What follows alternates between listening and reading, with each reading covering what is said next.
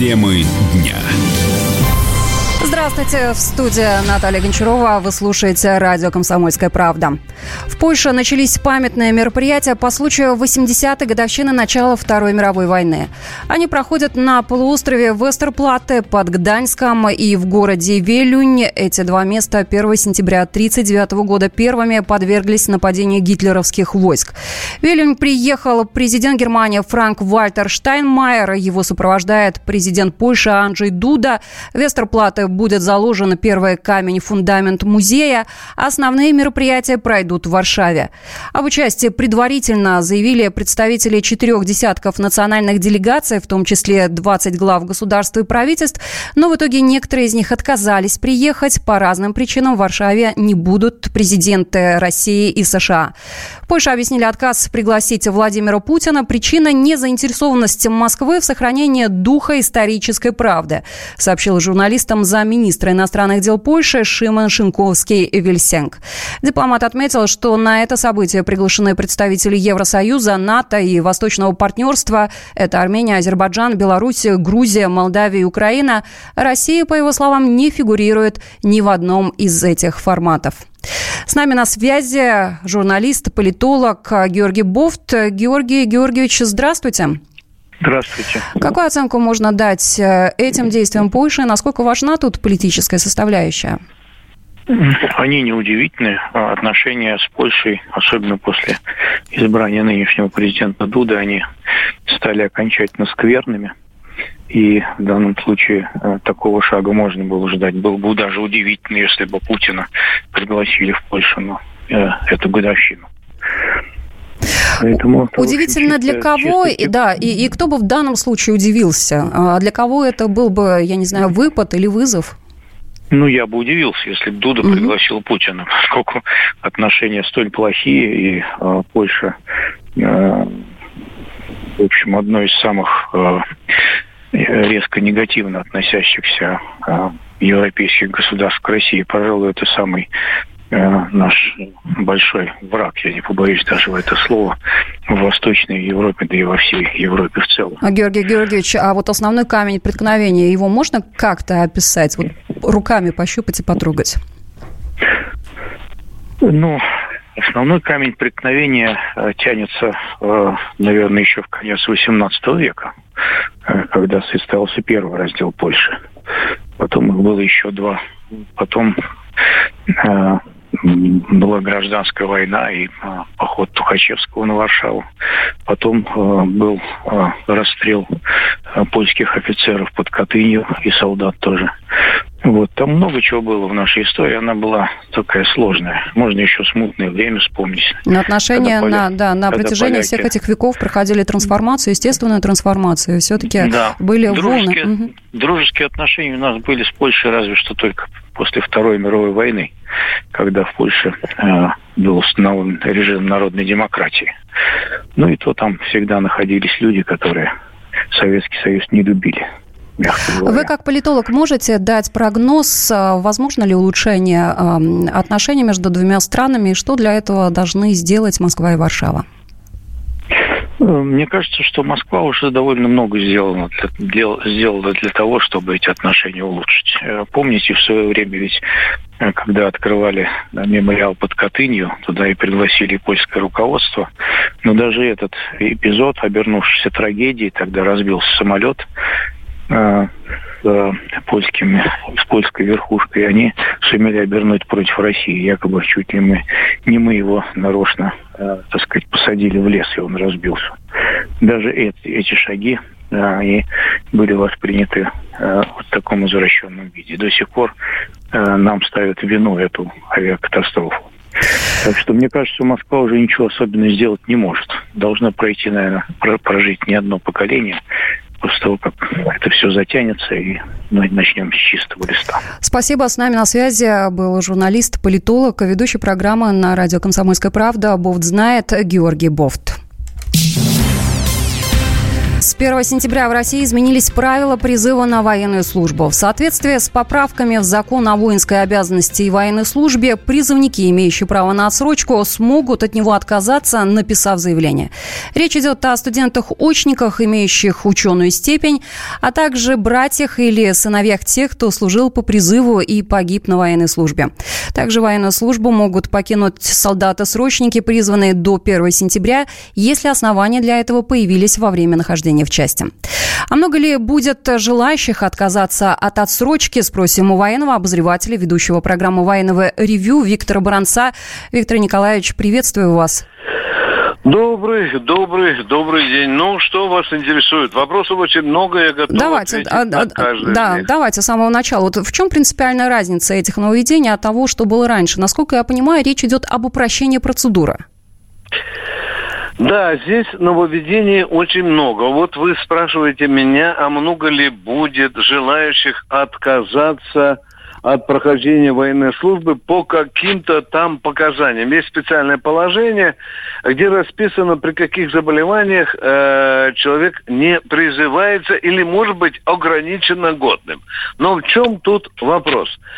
Вопрос в том, что служба в армии дает некоторые серьезные и даже серьезные преференции для людей, которые служат. Ну, допустим, мальчик служил 365 дней э, в армии, он получил хорошую характеристику в, э, у командира части и может бесплатно, а, проходить э, подготовительные курсы в любом университете или институте, а Б, он вне конкурса зачисляется, даже если он сдал все экзамены на тройку. Переходим к другому вопросу. У нас призываются юноши, у которых есть по одному ребенку, да?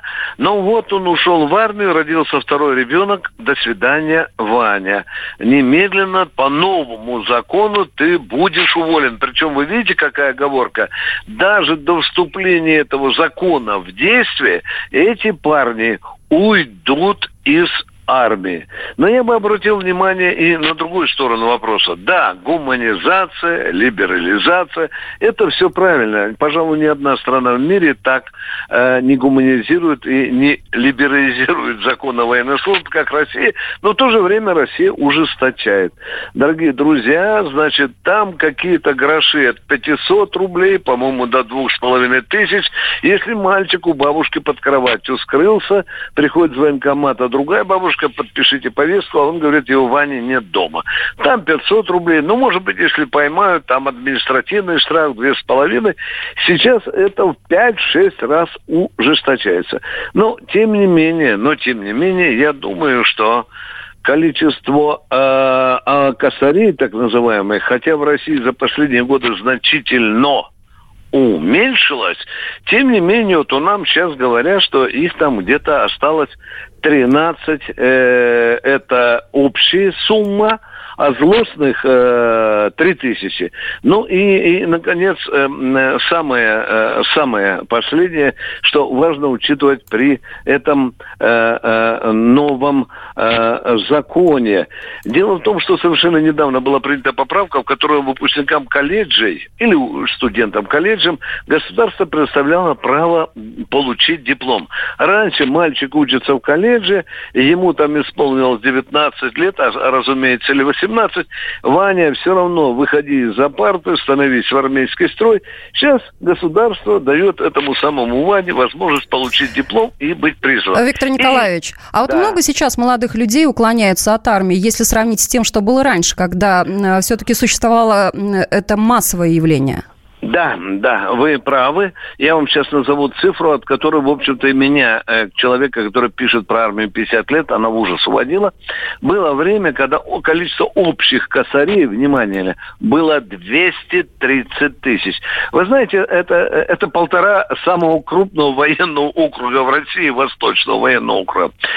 Но, э, дорогие друзья, в генеральном штабе учат косарей как бы сортировать, как австралийских кроликов. Значит, есть э, уклонисты, например, они нечаянные. Он приехал с бабушкой из Читы в Воронеж, но не стал на учете в военкомате. Да? Его тоже записывают в уклонисты, но он здесь просто по недоразумению, может быть, умышленно не стал на учет и потому попадает в графу уклонисты. Есть злостные уклонисты, которым военкомат за которым гоняется, которому приходит домой, стучится, а он прячется угу. под кроватью. Виктор Николаевич, Я... а сейчас да. эта цифра какая она? Значит, э, вот если общую массу уклонистов брать 13 тысяч, внимание, а злостных 2-3 тысячи, то есть те, которые шлют десятками на протяжении, может быть, 5-10 лет пишут уклонистам повестки «приходите, приходите», они идут таких две, две Спасибо, спасибо. Наташа, ну я еще тебе хочу сказать самое главное, что э, Государственная Дума два года назад приняла закон, в соответствии с которым уклонист имеет право занимать государственную службу на протяжении 10 лет. То есть все, теперь Вик... заблокирована дорога на госслужбу. Вот это сыграло большую роль. Виктор Николаевич, это еще, еще одно из действий, призванных э, вот закрепить и запостулировать, э, что служба в армии – это сейчас престижно. Спасибо. Виктор Баранец, военный обозреватель «Комсомольской правды», ведущий программы «Военное ревю» был с нами на связи.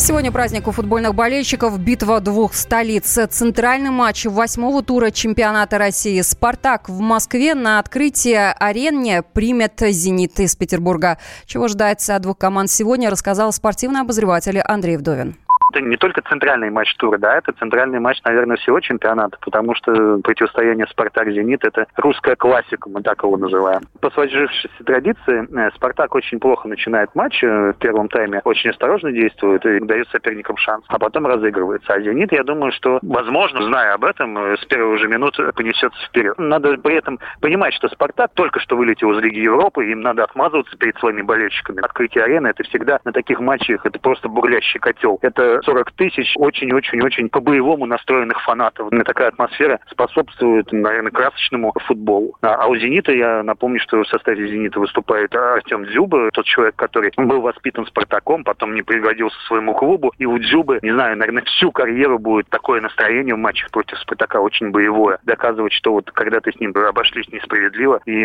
всегда вот такие вот, не знаю, месть такая, стремление отомстить своему бывшему клубу будет э, в его действиях против этих команд всегда. У «Спартака» есть козырь. «Спартака» два лидера Тиль и Ларсен не играли э, в Лиге Европы, у них был отдых, они будут э, сражаться очень здорово. Но «Зенит», я думаю, действительно будет смотреться посвежее.